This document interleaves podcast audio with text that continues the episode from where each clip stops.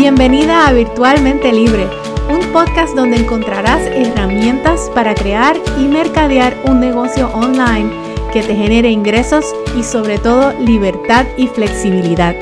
Yo soy tu anfitriona Melissa Berríos y mi mayor meta es ayudarte a lograr esa libertad con la que tanto sueñas.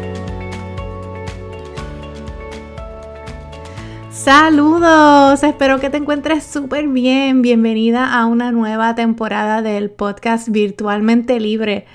Como ya te habrás dado cuenta, tenemos portada nueva, tenemos música nueva, estamos fresh, tenemos una nueva temporada y vengo con muchísimas cosas para ti. Te cuento, hace un tiempo no subo episodios, andaba desaparecida, lo sé.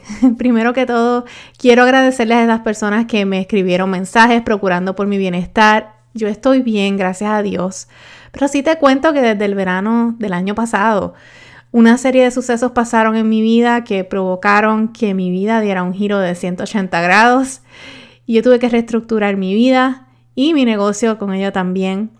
Eh, yo no voy a entrar mucho en detalle, pero sí te adelanto que estoy bien, que este tiempo en silencio me ha ayudado mucho a reflexionar y a reestructurar muchas cosas.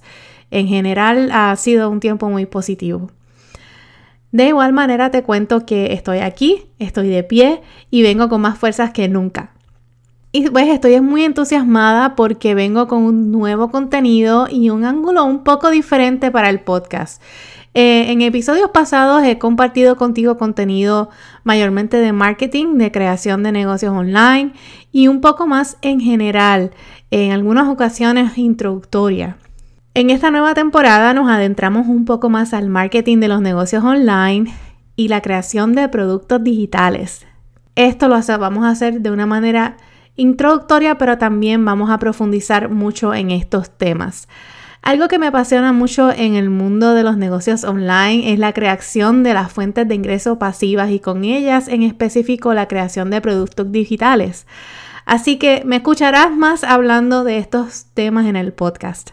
Ahora, también te pregunto si hay temas que te gustaría escuchar en este podcast. A mí me encantaría eh, saber qué temas te gustaría escuchar en el podcast, qué te encantaría aprender de mí por favor escríbeme un DM por Instagram. Me consigues en Instagram como arroba Melissa M. Berríos.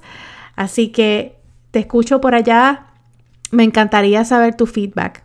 Bueno, hoy en este episodio de regreso es cortito pero es poderoso. Así que eh, quiero traerte un mensaje que para mí es bien importante, especialmente cuando tenemos un negocio y queremos elevarlo o llevarlo al próximo nivel. Y con llevarlo al próximo nivel yo me refiero a, número uno, tener más visibilidad, generar más prospectos o leads, crecer tu lista de emails, crecer tu comunidad y generar más ventas. Y mi mensaje para ti hoy es que te enfoques en el servicio. Y por eso el título de este episodio se llama Enamórate de tu comunidad. En otras palabras, enfócate en servir a tu comunidad o a la comunidad de la que eres parte. Martin Luther King Jr. dijo que no todos pueden ser famosos, pero todos pueden ser grandiosos porque la grandeza proviene del servicio. Si tú miras todas las personas más exitosas del mundo, ya sea que lo sepan o no, tienen este paradigma del servicio. La misma Oprah Winfrey, que a mí me encanta Oprah Winfrey, en un discurso para allá, para el 2012, ella cuenta que hubo un momento en su carrera en la que ella decidió que no solo tendría su programa de televisión, solo por estar en la televisión, pero que ella quería usar la televisión como un instrumento de servicio. Y ese cambio en su mindset y en su approach disparó su carrera exponencialmente. Entonces, al igual que Oprah Winfrey, yo te invito a que cambies el enfoque de ver la comunidad como un número, un rating, que entiendas que detrás de cada número hay una persona con necesidades, con struggles, inquietudes, preguntas y que son parte de la comunidad porque están buscando respuestas, están buscando dirección, solucionar sus problemas. Al nosotros servir derramar todo nuestro conocimiento y ponerlos a su disposición. Y muy importante, servir sin esperar nada a cambio. Como consecuencia, nosotros estamos, número uno, creando una relación íntima con esas personas, cultivando la confianza que te tienen, posicionándote como la persona indicada para ayudarlas a resolver sus problemas y como consecuencia nuestra comunidad va a crecer. Así que hoy quiero compartir contigo tres maneras en las que puedes servir a tu comunidad. Número uno, entiende que se trata de ellos, no se trata de ti. Y ese mindset de protagonismo lo tienes que cambiar. Enamórate de tu comunidad. Utiliza las herramientas y tu conocimiento para ayudarlos porque ellos no están en tu comunidad para verte a ti, ellos son parte de la comunidad porque entienden que hay un beneficio para ellos. Número 2. Crea contenido educativo y de valor. Y esto me imagino que no es la primera vez que lo escuchas, pero te lo repito por aquí tu contenido es tu forma de comunicarte con la comunidad y el contenido educativo es un arma poderosa.